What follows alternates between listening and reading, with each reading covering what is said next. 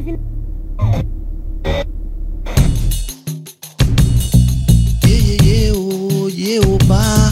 Olorum do pé, odar, odará. Talk to me, man. It's your boy Young Hope. If you turn the motherfucking noise up, we can get right into the proceedings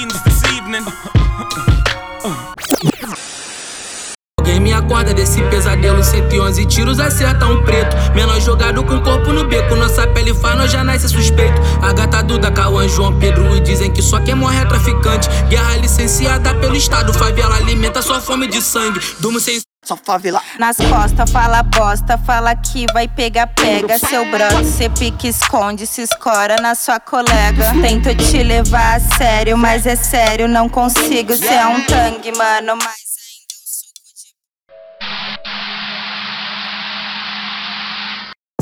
Pergunta pros mano da firma quem é essa Nina bruta braba.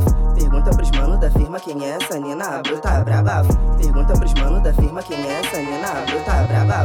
Pergunta pros mano da firma quem é essa Nina bruta braba.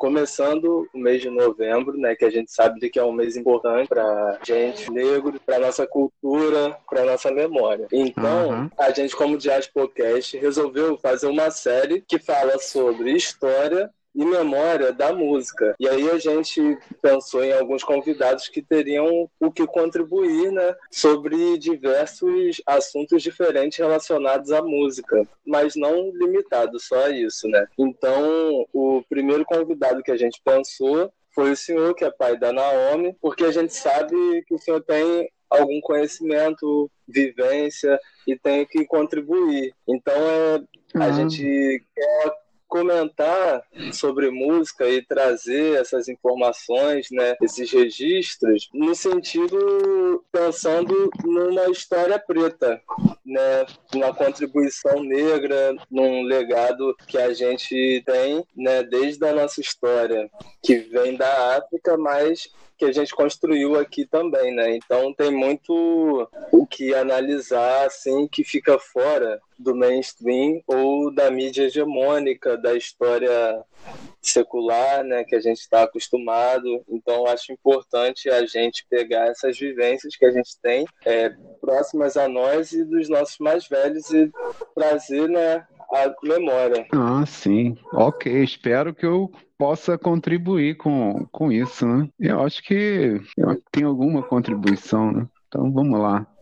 É, eu gostaria de iniciar né, esse papo perguntando Sim. qual foi o primeiro contato do senhor com a black music norte-americana, no caso, né? Que é um pouco sobre isso que você vai acabar falando aqui. Olha, essa essa história aí com, com essa música, ela ela chega através da- das telenovelas da Globo. Eu acho que uma, da, uma das coisas é, que interessava nessas telenovelas era justamente a música, né?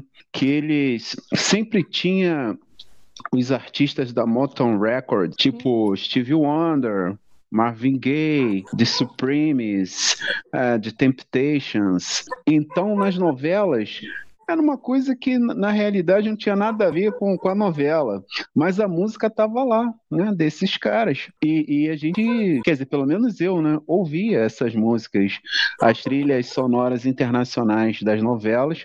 Tinha sempre eh, Stevie Wonder, Marvin Gaye, The Temptations, é, o Mano de Bango, que morreu ano, é, foi agora, esse ano, o Mano de Bango, que era dos Camarões e vivia, acho que na França, em Londres. Então, a gente ouvia esses caras através da- da- das novelas, né?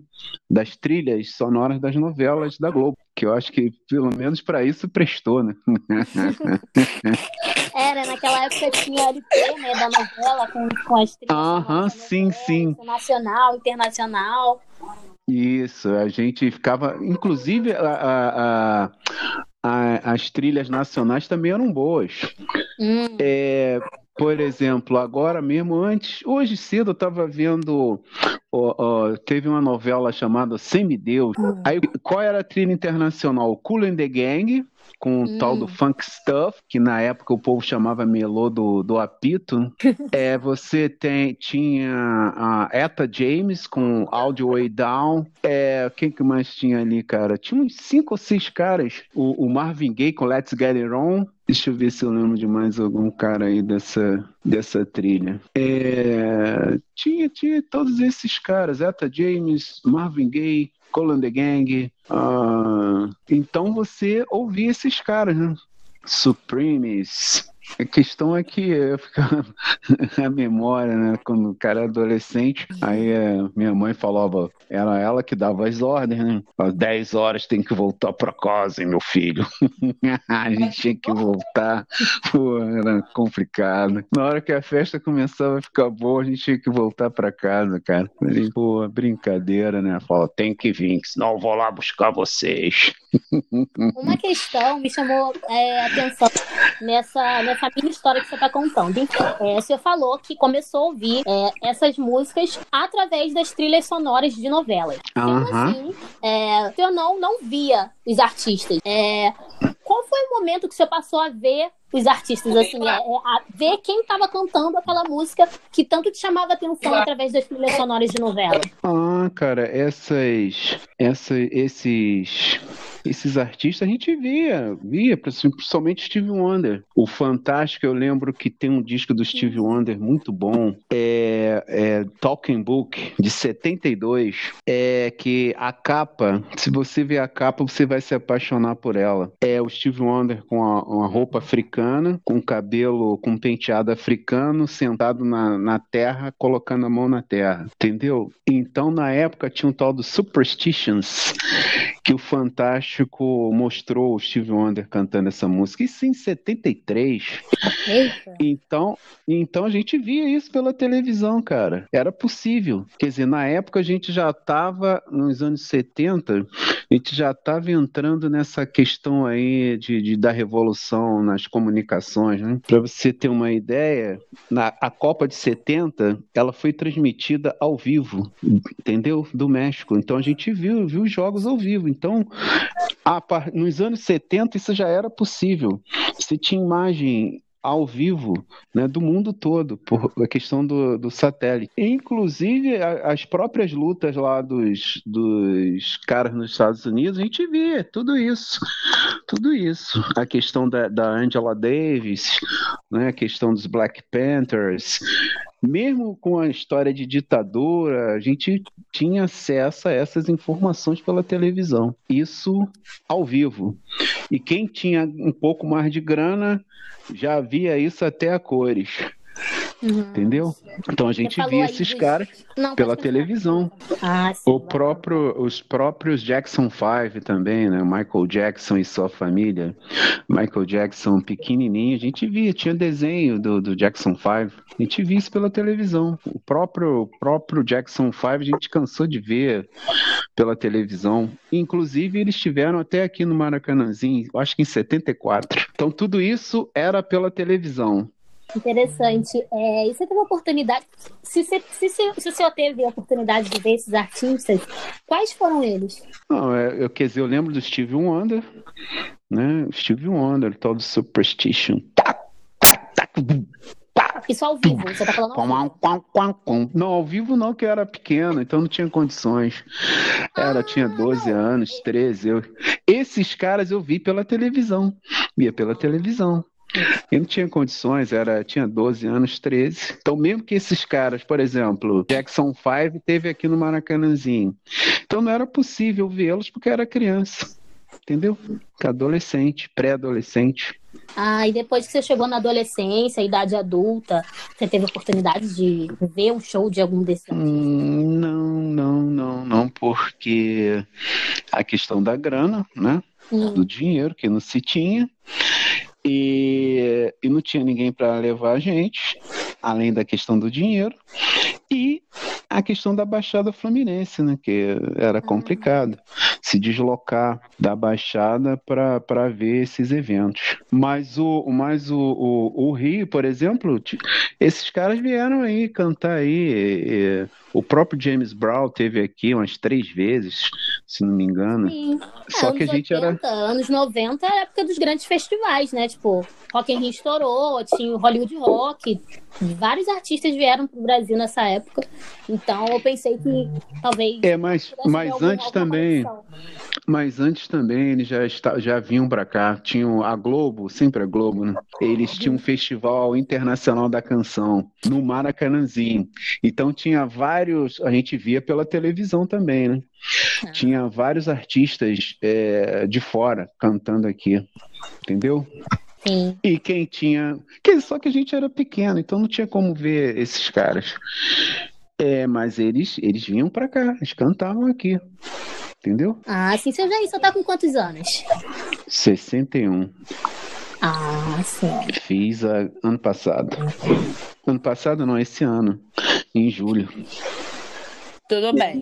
Aí, agora, gostaria que o senhor contextualizasse para o público os seus pais, da onde você é, onde você cresceu, para que fique um pouco Aham. mais compreendido para as pessoas qual era a sua posição e situação e como foi a percepção para ver essas coisas e conseguir se contextualizar com uma música de língua inglesa, enfim, sobre a sua vida em geral.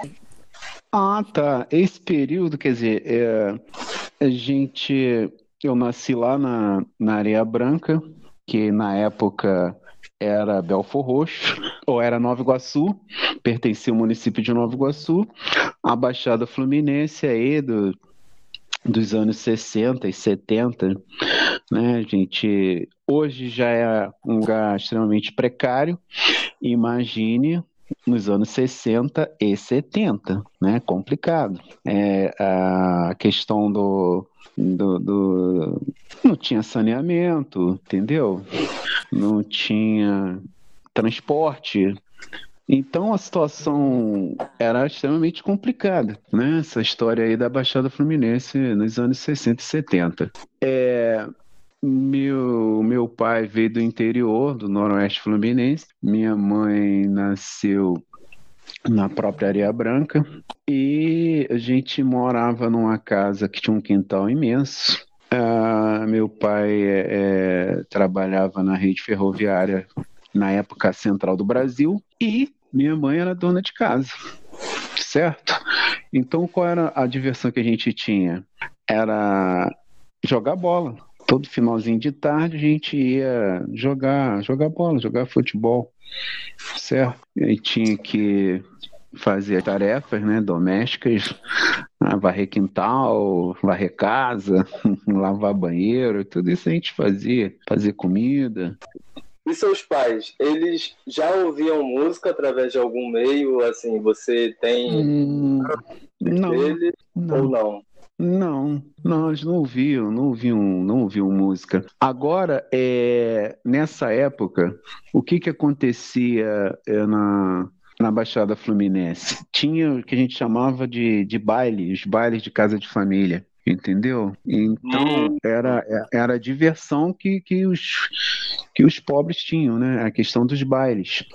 Mas é do nada, por exemplo, tinha minha tia, a avó, que era tia Francisca, uma mulher extremamente animada, que, é, que era irmã da minha avó, fazia festa do nada.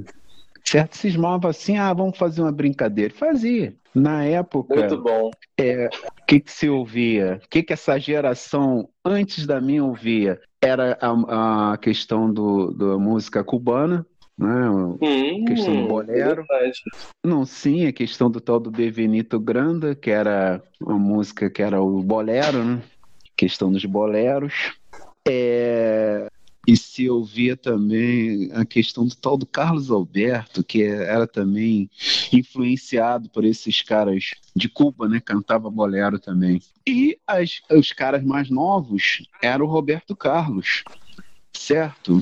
E, e- e os mais velhos não gostavam muito do Roberto Carlos, porque o Roberto Carlos era um cara que estava, de certa forma, quebrando essa tradição aí, né? Cara com uma calça bocassino, cabeludo, cheio de anéis, né? Roupa extravagante, que nessa época aí, né?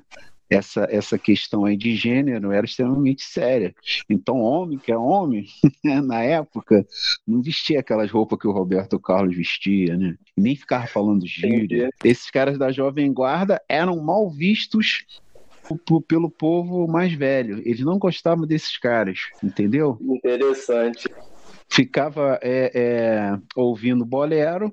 O, tinha um cara que eu acho que, inclusive, até hoje é bom, até tem o disco dele, do Ed Lincoln. Nem sei se ele está vivo ainda. Eu sei que ele já era um senhor, vivia lá em Teresópolis. Mas o Ed Lincoln era uma mistura do, do, do de um Jorge Benjor com jazz, né?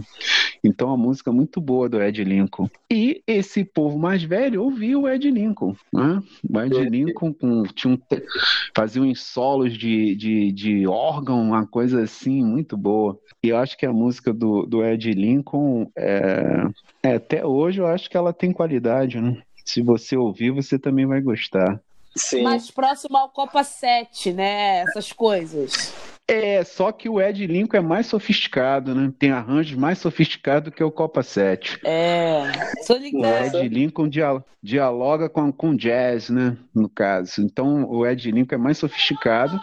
E a questão das letras dele, né? Sempre usando a questão do folclore. Acho que tem uma música dele que é o Saci Pererê. Como é que é? Quem quiser ver o que é o Saci Pererê. Aí o órgão. O negócio é, é doido. É, com Mas é certeza é eu vou ouvir esse aí. Porque eu não conhecia, é, tô sentindo que isso é um é erro, não conhecer. Não, não é erro. A questão é. Ah, pra mim é, pra mim é.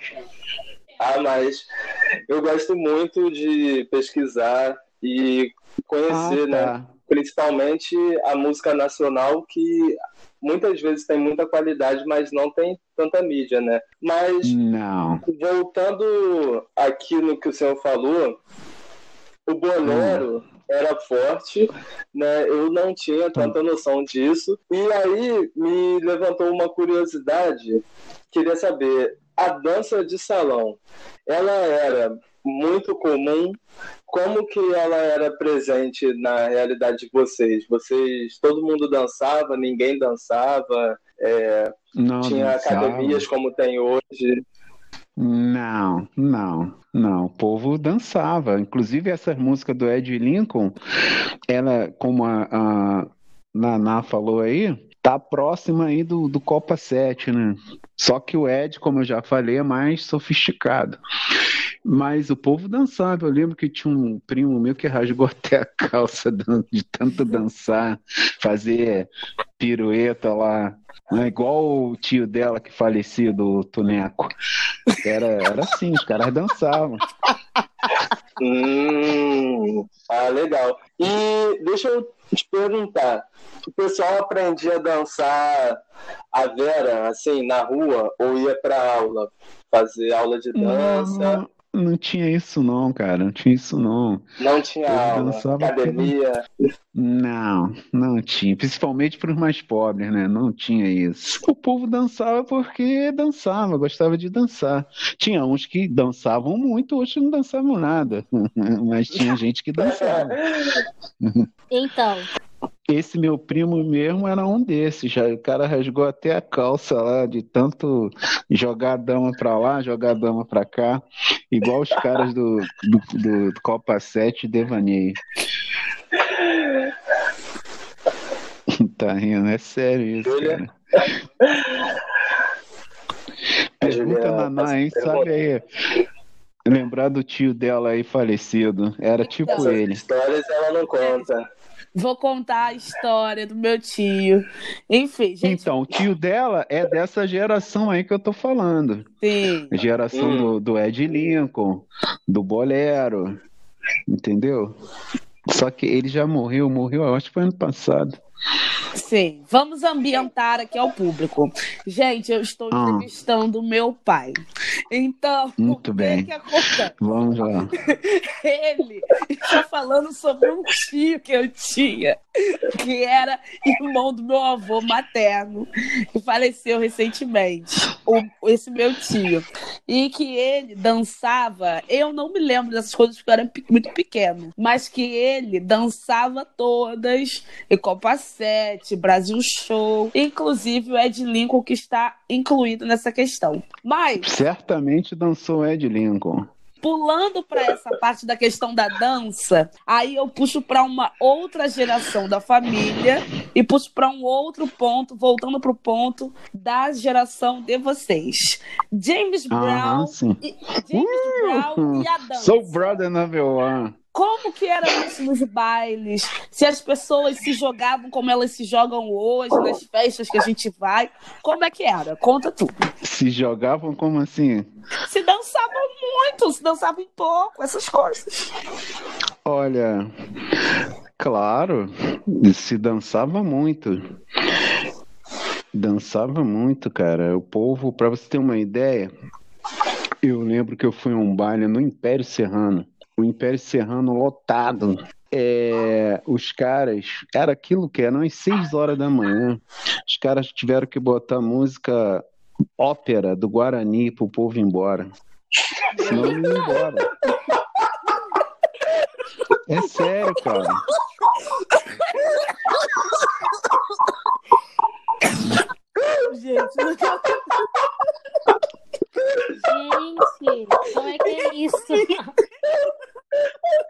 Estou falando sério, cara. Não, eu tô falando sério. Eu tava lá, cara.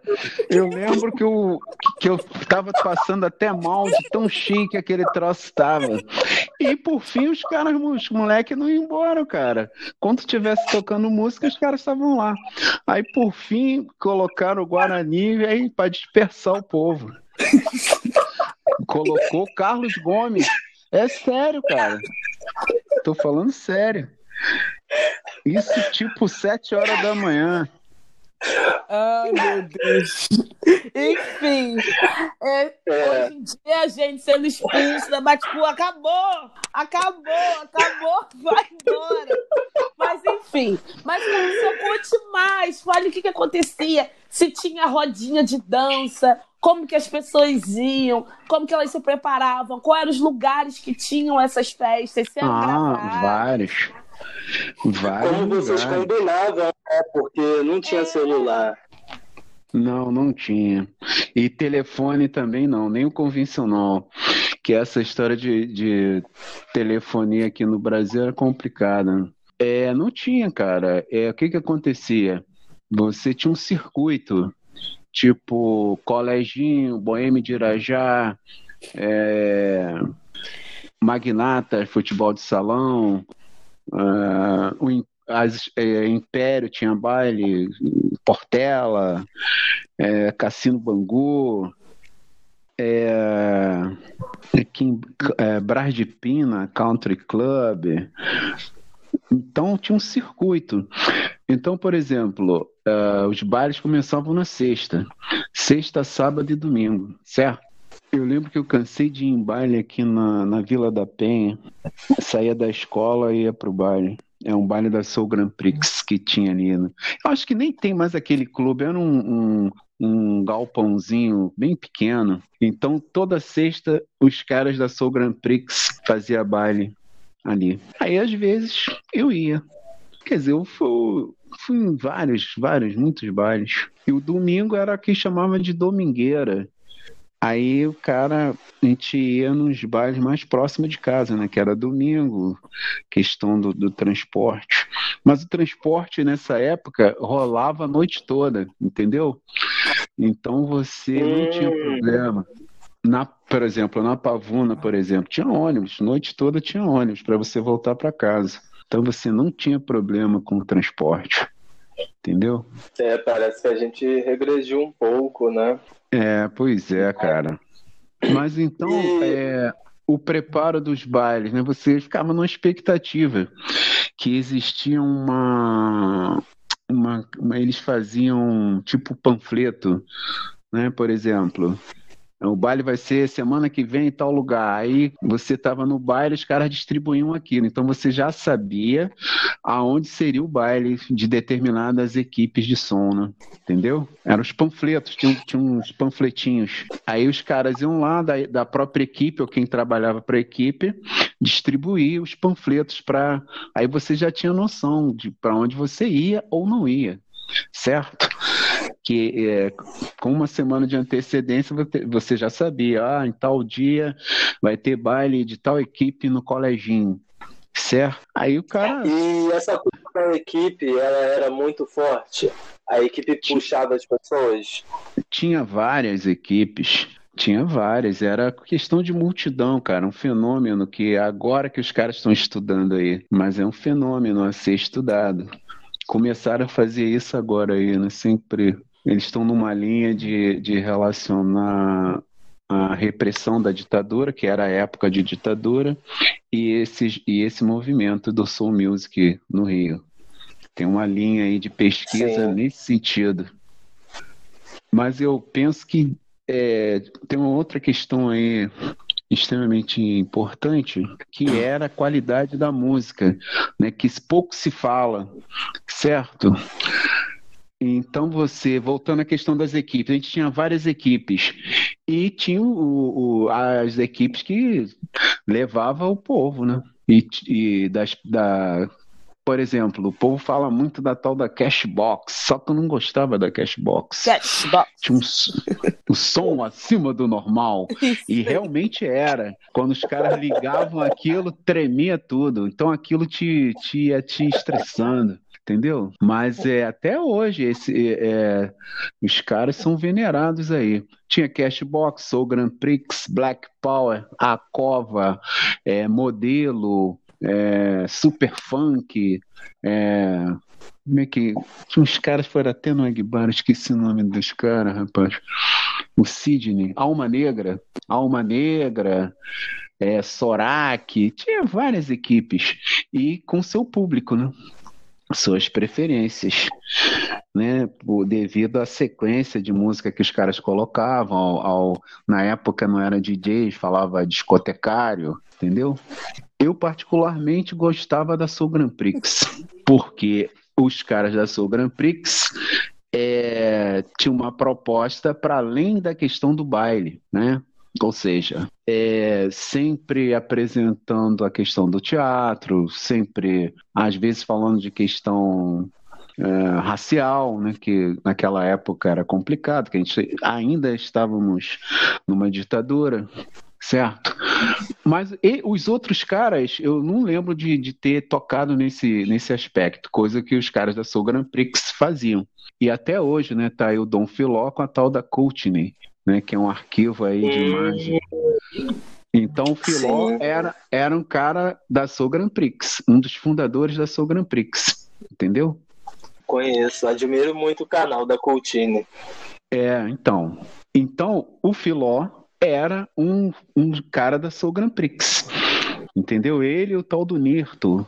Então, esses caras tinham uma, tinham uma visão dessa questão racial. Coisa que os outros, se tinha, não se manifestaram.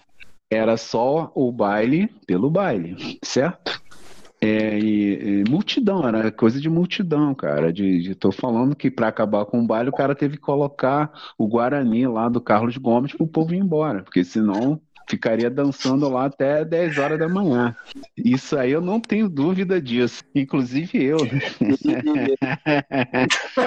Ah, Naquela época, cara novinho, ia ficar lá até sei lá que horas. E tocando a questão do lugar dos bailes, hoje, é um lugar que a gente considera muito tradicional e que toca o charme, né? Que eu acho que é bem mais próximo desse Aham. cenário aí, é o viaduto de Madureira. Oi? É, o senhor se lembra? é, a gente considera o viaduto de Madureira hoje um lugar Ah. tradicional. Aham, Sim, o se lembra? Foi nele, ele começou há muito tempo, pegou essa época. Não, não, na época do que começou a questão do charme, eu já estava velho. Ele já era pai de família. Ah, É, cara, eu não, não ia lá. Mas é, eu sei, eu sei do, do, do charme. Tinha aluno meu que ia no baile do charme. Só que eu já estava velho, não tinha mais então, graça. o via- mas o viaduto era um lugar frequentado para dançar, com festas, assim? Porque eu tenho Não, curiosidade de não, ele não. começou. Na minha época, não. Inclusive, o Corelo DJ foi na discotecária aí da tal da Brau Nunes, que era do Oswaldo Nunes. Oswaldo Nunes era um cara sambista, né, que fez muito sucesso aí nos anos 60. E tinha uma equipe de soul music, aonde o Corelo começou a tocar, na Brau Nunes. Entendeu? O, quer dizer, o Sim. Oswaldo Nunes tu nem sabe quem é, né? Mas era um sambista aí que fez muito sucesso e saía no bafo da onça. Aí tinha um samba dele, como é que é? Eu seguro esse samba, não deixa cair. O gunhê, o gunhê, o samba é duro, eu tô aí. E fez muito sucesso, cara. Oswaldo Nunes, muito sucesso. Acabou, acho que sendo assassinado porque era homossexual. Ou seja, essas questões já são sérias há muito tempo, né? Sim. Bom, eu vou mudar um pouco o rumo da conversa, né? Agora eu vou fazer uma pergunta para o Aham. Jair enquanto pai e formador, né? A Ah, gente sabe que a família é o primeiro meio social da criança, né? E o senhor acabou introduzindo aham. aí seus filhos e juntamente a Naomi é, no meio musical, né? Nas produções musicais. É, você tinha alguma preocupação em mostrar para eles é, música, música preta, assim, música nossa, que, que fala da nossa vivência, enfim, dos nossos desejos, sonhos ou coisas do tipo? Eu acho que eu nunca tive essa preocupação, que eu acho que isso seria uma coisa natural, né? Hum, Pelo meio que, que, que se vive. Acho que seria uma coisa bem natural, é, acabou sendo, que né? acho que acabou sendo, Isso né? também. É verdade. Nessa trajetória, assim, falando dos filhos, na visão do senhor, como foi a evolução da música? O senhor acha que o soul se perdeu em algum momento, diminuiu? O senhor acha que ele foi bem substituído na, nas situações seguintes? Ou o senhor parou de ter a música tanto assim no cotidiano? Né? Porque tem Não, muitas pessoas que passam um período da vida ouvindo muita música e depois ficam paradas naquele período que elas ouviam, né? Elas não se atualizam tanto, né? Isso é normal, mas como que foi essa trajetória musical assim do senhor e o que, que o senhor acha dela? olha, pergunta difícil, é assim. É, eu não sei, cara. Eu, eu ouço as músicas é, lá de 40 anos atrás. E por que que eu, eu as, as ouço? Porque eu acho que elas são extremamente atuais, entendeu? Elas são atuais. É, aí é a coisa que eu estava falando antes, a questão da qualidade, né? Por exemplo, os caras lá nos anos 70, eu até aqui com com o DVD do, do Herbie Hancock, do Headhunters, um, um disco que foi considerado o disco da, da década dos anos 70 e que o povo do soul dançava esse troço, ouvia o tal do Chameleon, aí tom, dom, dom, dom, tom, tom. Ou seja, que de certa forma foi um, um disco revolucionário, né? no sentido de, de juntar o, o, o jazz com funk, coisa que os caras chamam de fusion. Certo? Então eu ouço, eu ouço Certo. isso até hoje, que acho que é uma, uma música de atual, muito atual. Né? O cara usa um montão de Então, sintetizador, de, de bateria eletrônica, isso lá nos anos 70, certo? Mas hoje de, certo. de Então o senhor está dizendo que a música que era usada no baile para dançar naquela época também era uma música muito trabalhada musicalmente, instrumentalmente sem e dúvida, com uma carga forte. Elas não eram necessariamente separadas, a música para dançar e a música instrumental não, de qualidade. Não, no que eu acho que a gente tem uma questão na, na nossa história que a música, né, não é a música pela música, a música faz parte da sua vida. A vida é ritmo, né? É movimento. Então, por exemplo, um cara é, é, uma coisa que talvez os caras desenvolvam aí essa essa pesquisa aí, né? essa linha né, da qualidade musical. Por exemplo, Herbie Hancock, nesse Headhunters, é, tem uma música que é o tal do God Make Me Funk. Eu ouço isso todo dia, cara, de manhã.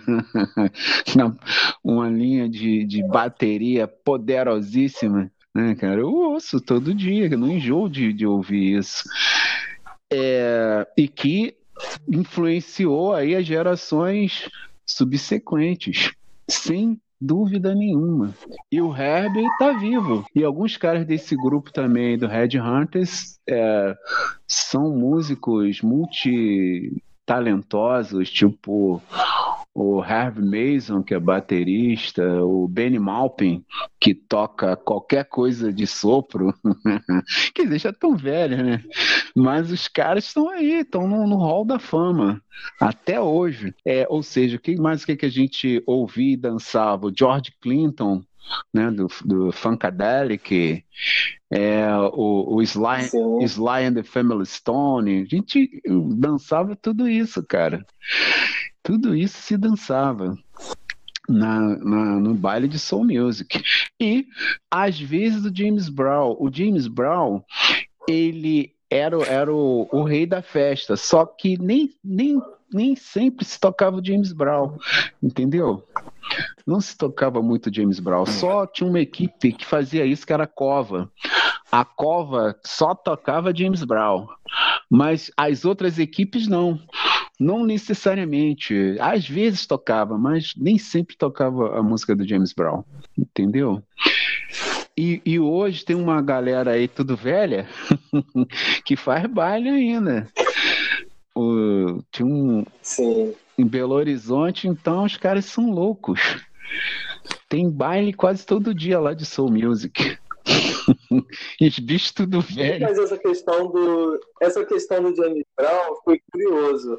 Ele não era considerado tão considerado como ele é hoje. Não era. É... Era considerado, só que hum. só que os caras nos bailes até tocava, mas não, não ele era o, o Soul Brother Number One, mas só tocava a música dele, música mais nova, né? Mas tocava o James Brown. Entendi. Por causa da também Entendi. Da, então... da qualidade musical do cara. Né? Que Sim. A vida pessoal dele é uma porcaria, né? Cara, cheio de problemas, cheio de contradições. Mas musicalmente falando, o cara revolucionou a música. Né? Inventou o funk, por exemplo. Sim. E uma música. Sim, mas poderosa. eu acho que a vida pessoal dele influenciou isso, influenciou a percepção que as pessoas tinham dele, uhum. porque realmente, se a gente parar para pesquisar, a vida dele foi bem conturbada, ele foi preso algumas vezes, uhum, né? Sim. Mas a é incontestável. O senhor acha que naquela época esse tipo de notícias o artista diminuía a adesão dele, das músicas dele, do baile? Não, não, não. Não. Eu acho que o povo gosta da, da, do cara como artista, de mesmo ele tendo vários problemas na vida pessoal dele. Aí vão dizer que é mais que o Brown é mais vítima né, de situação daquela sociedade lá que, que quer pendurar os pretos na árvore e tacar fogo. Né?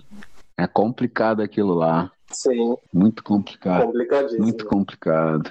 Mas então, cara, era esses caras que se ouviu. Não, o Isaac oi, Reis. E as músicas lentas? Caraca! Negócio de doido, cara.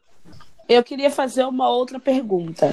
É, a gente falou Hum. muito sobre música, mas assim, aqui o nosso papel, no geral, é falar sobre música e política, porque música envolve política. Às vezes não envolve política, às vezes envolve política. Primeiro, Aham.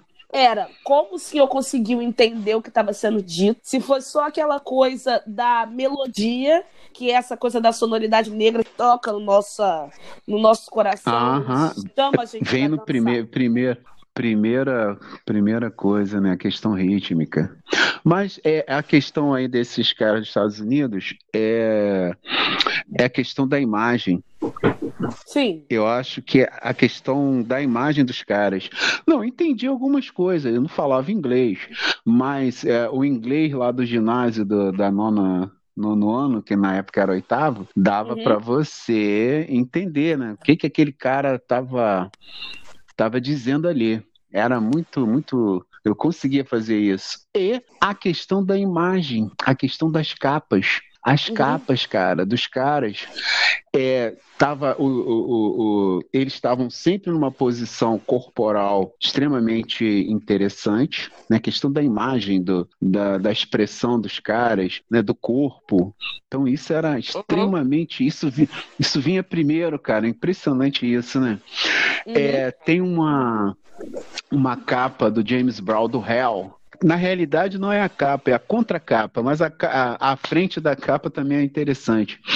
É, aquilo é 74 ou 3.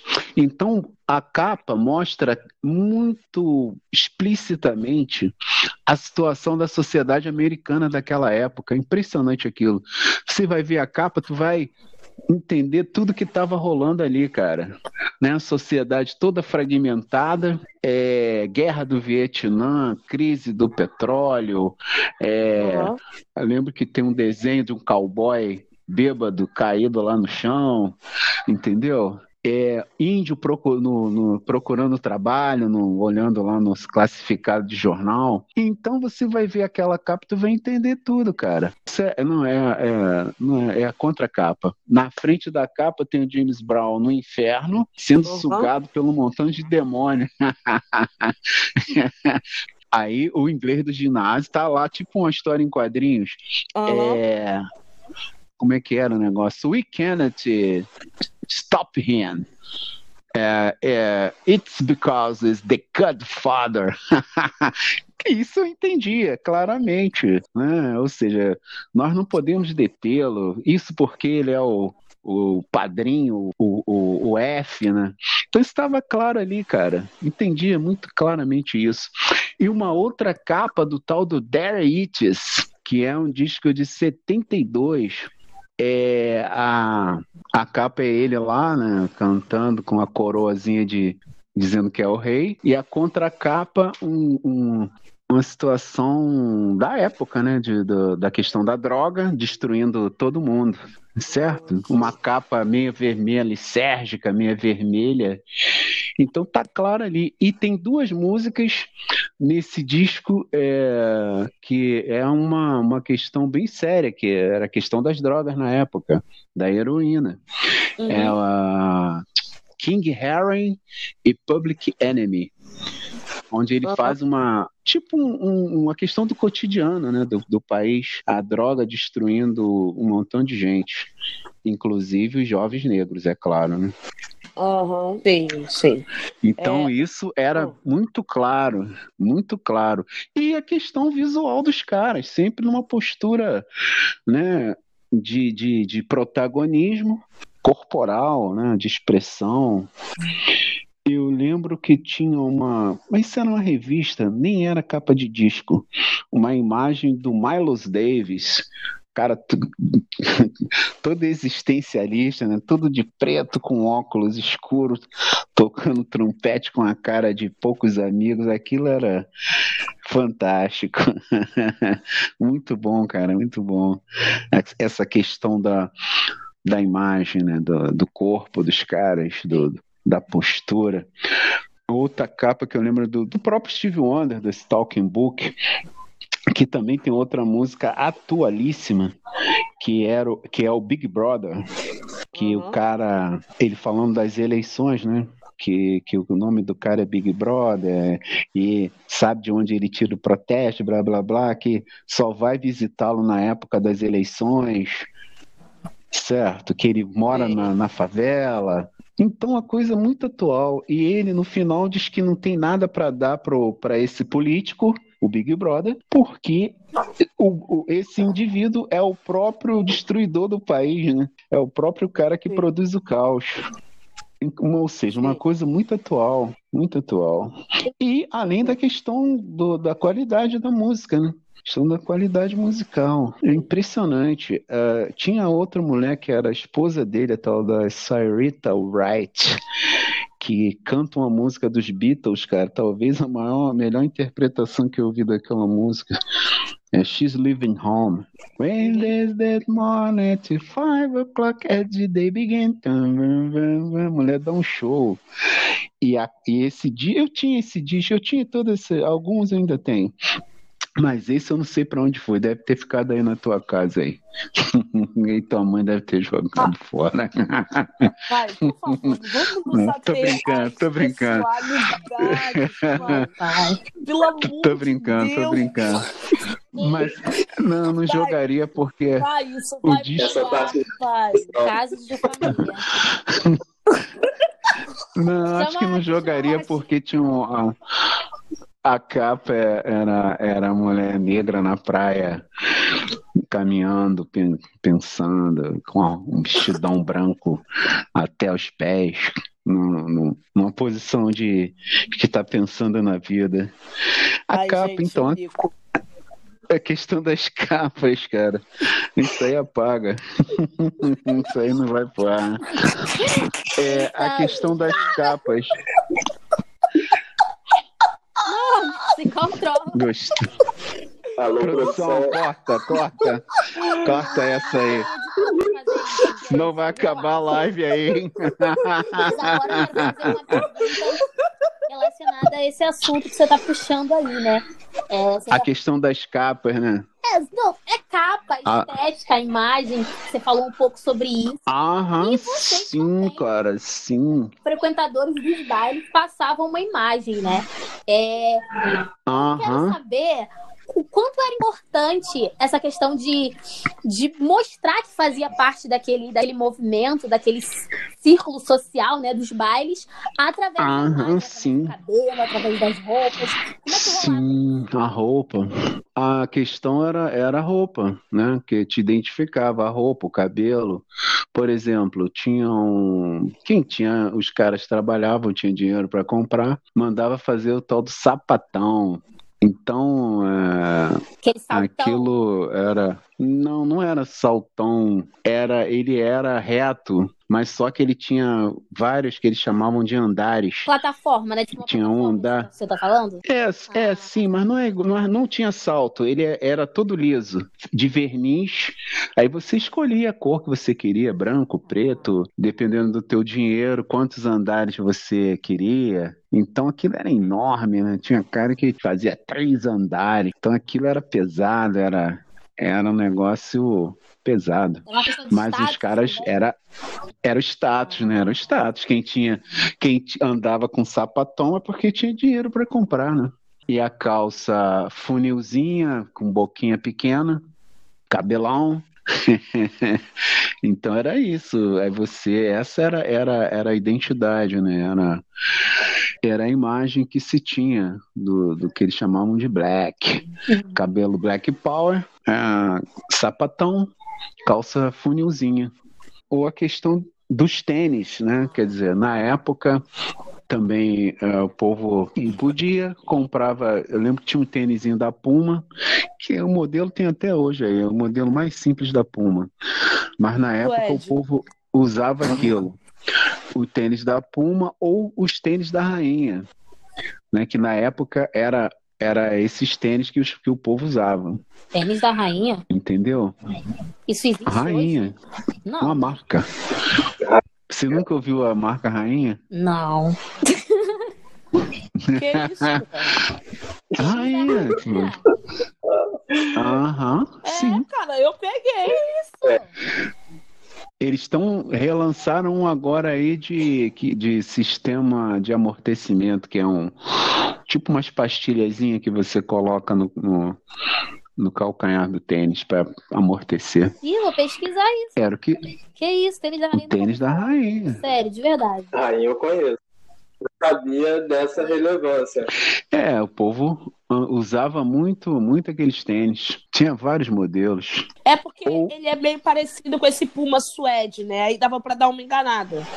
Ou Puma, ou os tênis da Puma. Ainda Que é, eu acho que Não, é um Puminha melhor, é um Puma brasileiro. É um negócio meio esquisito, mas que dava pra enganar. não era, os tênis eram bons. Tinha um de com Puma. Tinha um de couro que o povo enjoava de usar aquilo. O tênis não ficava ruim. Era a marca da Já época. posso ir pra uma pergunta? eu ia fazer uma. Então vai lá, vai lá. Puxando para essa questão da estética, né, e de como vocês se identificavam através das roupas entre vocês, obviamente, as pessoas, né, de fora desse círculo, desse meio, também identificavam vocês. Aham, É, vocês certamente. sentiam, quer dizer, você sentia uma perseguição, é, assim, talvez parte da polícia ou das pessoas assim, mais Aham, Ah, sim. conservadoras em relação a, a vocês, né? E aquilo, de novo, que estava surgindo, né? Porque na época vocês eram uma novidade, vocês eram, assim, o boom, né? Então, havia uma perseguição, uma reprovação. Sem dúvida. A questão do, do- da estética, né? Os caras não. Tinham preconceito do cabelo, por exemplo, né? É, e a calça, calça com a boquinha apertadinha e um sapato enorme. Então isso causava uma certa, um certo choque, né? Ah, nas pessoas, um choque preconceituoso. Que certamente, se fosse cara branco, eles não iam ter preconceito de coisa nenhuma. Mas isso eram jovens negros da periferia da Baixada Fluminense. Então, isso causava um preconceito, né? Causava um preconceito muito grande. Essa estética. Ah, em casa, não, minha mãe não falava nada, não. Falava nada.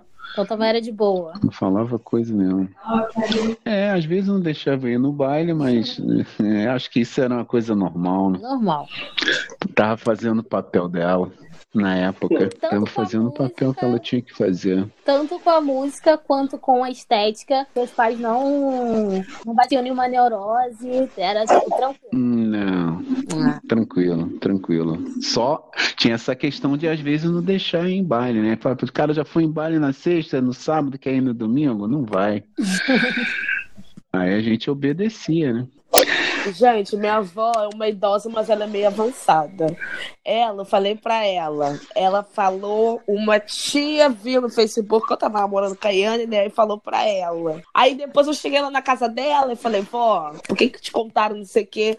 Aí depois ela sentou a cabeça assim e falou, é, hoje em dia assim, desde sempre, na mulher namora com mulher, homem namora com homem, o mundo tá assim. Aí sentou ela e meu avô, Aí ela, é, tênis travesti hoje em dia. Ah, sempre foi assim. É que hoje em dia tá mais escancarado, Dejaí. Aí a mulher fica assim, só não pode beijar na minha frente. Falei, vó, por que, que eu vou beijar na tua frente, vó? Falei por que, que eu vou beijar na tua frente? Ela é uma pessoa avançada, ela não. Ela fala de sexo, ela fala meu avô, falou meu avô, deixa aí, não dá mais pra gente fazer nada. Que não dá mais pra fazer. Ela é avançada. É uma pessoa avançada. É, pois é, mas aí tem a questão do, do, do preconceito, né? Da, da estética, do, da, da questão da roupa, entendeu? Então as pessoas ficavam olhando assim, meio atravessado, falavam, pô, esses caras, que, que sapato é esse aí, cara? Cabelo. E a questão da polícia, né? Que Ah. sempre nos perseguiu, até hoje, né? Hoje eles nos matam. Ah, À toa, também, né? Também, A diferença é também. que hoje em dia tem celular pra filmar. né? É, é. É isso. E a gente não, não tá vivendo mais na ditadura, né? Não E também. naquela época, naquela época era complicado, cara, porque você tomava dura toda hora. Entendeu? Uhum. Eu lembro que eh, Um casamento que eu fui, rapaz, lá em, lá em Petrópolis.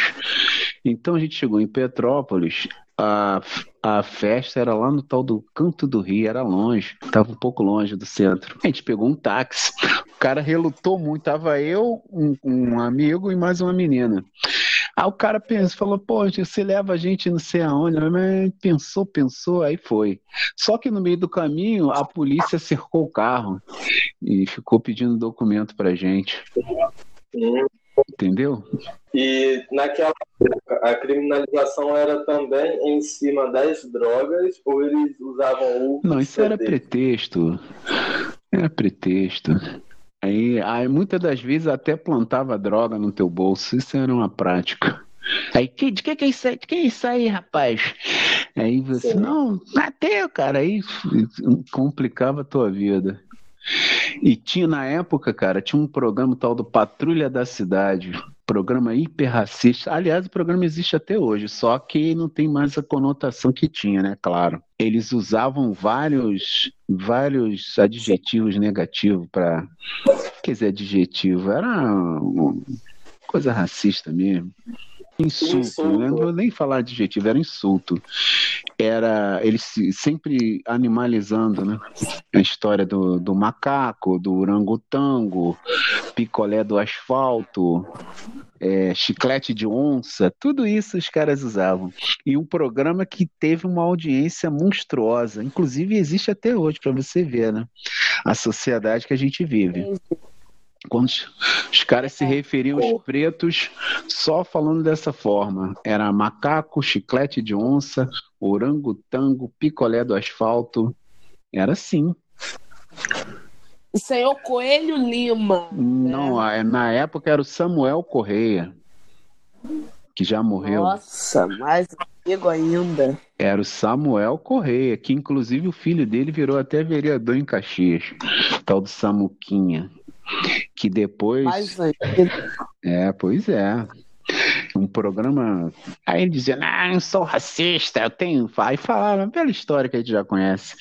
Que é, tem compadre. A empregada negra. Não, é compadre, ah. tem não sei o quê, tem amigo.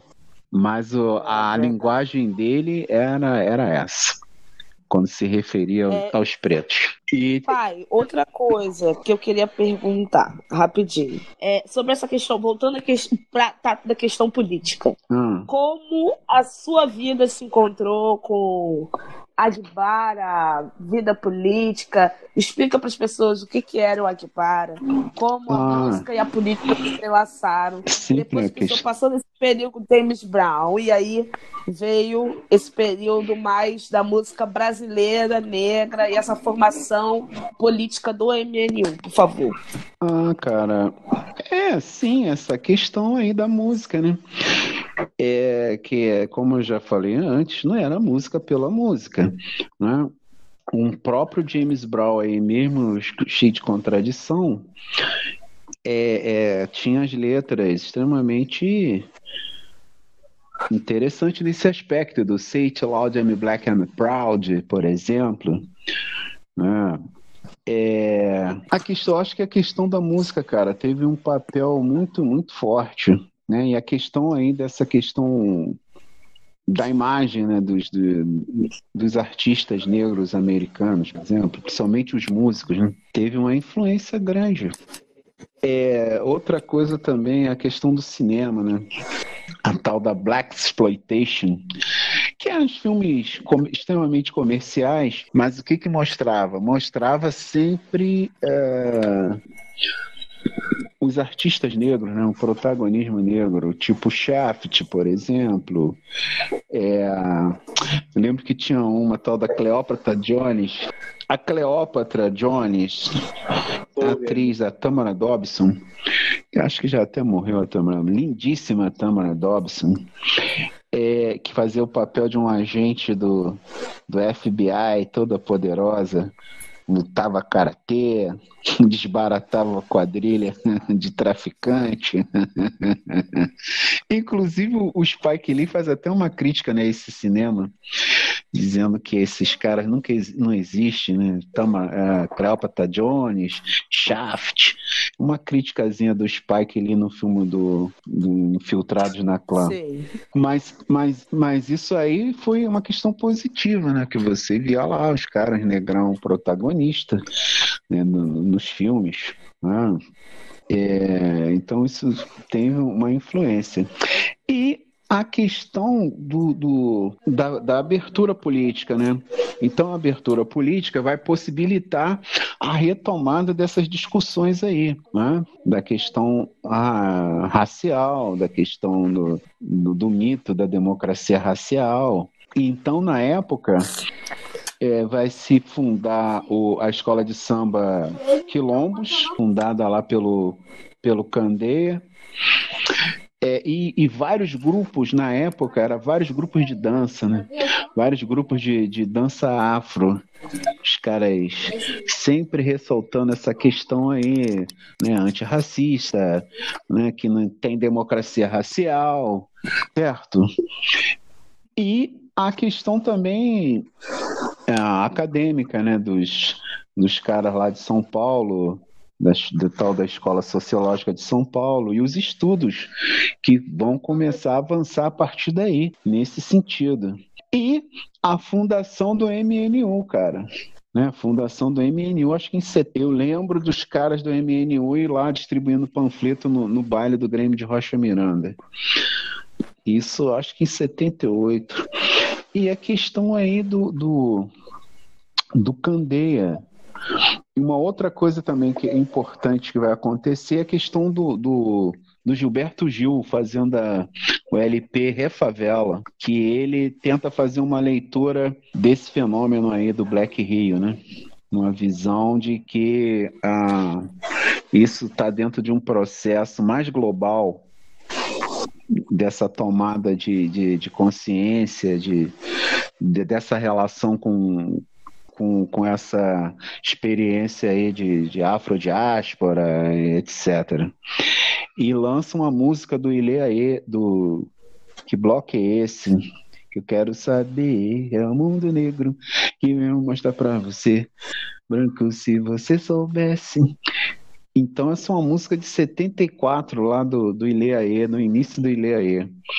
Então, o Gil, nesse LP Refavela, ele vai tocar nessa questão aí do Black Rio, né? E vai acender mais polêmicas. Que, aliás, esse, o movimento gerou várias polêmicas, né? Inclusive de que esses, esse, esses quem participava do, do movimento era alienado, né? Não era queria imitar os caras dos Estados Unidos. Ou seja, uma série de discussão que não tem nada que ver. Se fosse branco, eles não iam falar nada disso. Como, aliás, não falam, né? Eu via Rolling Stones, Beatles, ninguém falou que, que os caras eram alienados, né? E o rock da época, Led Zeppelin, The Who. Verdade. Então, quem ouvia esse. Não é? E lembrando que tudo vem da mesma fonte, né? vem do mesmo lugar, meu amor. Assim. Tudo vem do lado do Robert Johnson, lá dos anos 20 do século passado. Não é isso? Aliás, eu acho que isso é a questão do Brasil, cara. Que fora todo mundo puxa saco desses caras, né? O Eric, toda essa geração aí dos anos 70 foi lá beijar a mão do, do B.B. King, do Albert King, né? Sim. Todos eles foi lá beijar. O, o, Eric Clapton, inclusive, gravou todo o, o, o disco do Robert Johnson, o pai do blues. É isso. E você. Jair, é... então, a gente Sim. tá chegando no fim da. Ah, não. tava muito, bom, tava muito bom. É... E Assim, para encerrar, eu gostaria de lançar uma pergunta. Hum. Como você enxerga hoje é, as movimentações políticas é, do povo preto, né? Como ser uma pessoa experiente enxerga essas movimentações, essas ações, iniciativas? Ah, eu acho que isso gerou frutos, né? gerou frutos.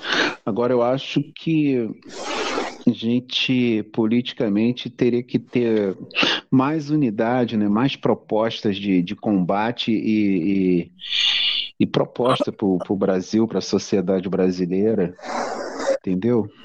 É isso. Mas mais eu acho articulação, que você, você diria? mais articulação política e mais enfrentamento. Ah. Mais enfrentamento, cara. Mais cho mais mais enfrentamento, mais ação, mais articulação, mais visibilidade, né? Tornar-se mais visível, mais combativo, certo? É isso. Porque, porque a situação está complicada. Né? Está muito complicado. É, sempre teve, sempre teve. A gente não tem, não tem refresco pra gente. Só, só o enfrentamento. Eu acho que é isso. fazer mais alguma pergunta? Rubens,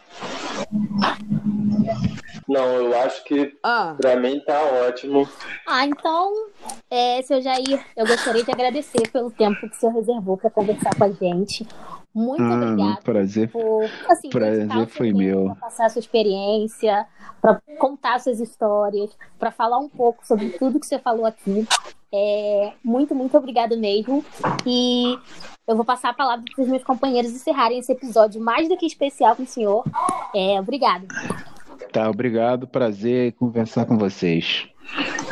É, uma coisa que a gente não pode esquecer, não sei se o senhor já separou, mas a gente vai montar uma playlist com Ah, indicação de todos os convidados. Então, é, a gente queria pedir ao senhor para separar umas cinco músicas que o senhor acha assim importantíssimo as pessoas ouvirem, terem esse contato, porque muitas vezes, né, é, a gente perde esse contato intergeracional e fica muito focado no que vem pra gente Aham. de novo, do agora. Então, eu queria pedir para o senhor fazer uma seleção aí de pelo menos cinco músicas para a gente botar na nossa playlist e também, se puder depois explicar para a gente por que escolheu e tal, mas aí a gente coloca isso em texto para não estender muito o nosso podcast, tá bom? Vai ser, a gente vai ficar muito feliz Ah, prazer vai ser meu. contribuição. Mas tem que ser agora? Não, não, pode ser para depois. Ah, tá. Para depois, quando a gente lançar as nossas séries, Ah. a gente vai divulgar essa playlist. E aí a gente vai explicando por que cada convidado escolheu, né, falar um pouco sobre a relação dos convidados Ah, com tá. as músicas Tá que bom. eles escolheram. Trata, trata gente, então é isso. Hoje a gente conversou com o meu Tá bem? pai. Ele é uma pessoa metódica, chata, mas ele é engraçado. E ele tem muita coisa pra passar, assim, de música. É uma pessoa que eu admiro e intelectualidade pra caramba, porque eu sei que ele sabe muita coisa, muito mais do que eu. Talvez um dia eu ainda chegue lá, quando eu tiver nos meus 61 anos. Talvez um dia eu ainda chegue lá. Muito obrigada, tá? Vai, muito obrigada por ter vindo tudo. Eu te amo também, tá? O prazer foi meu. É isso. Bonitinho. Abraço aí pra, pro, pro,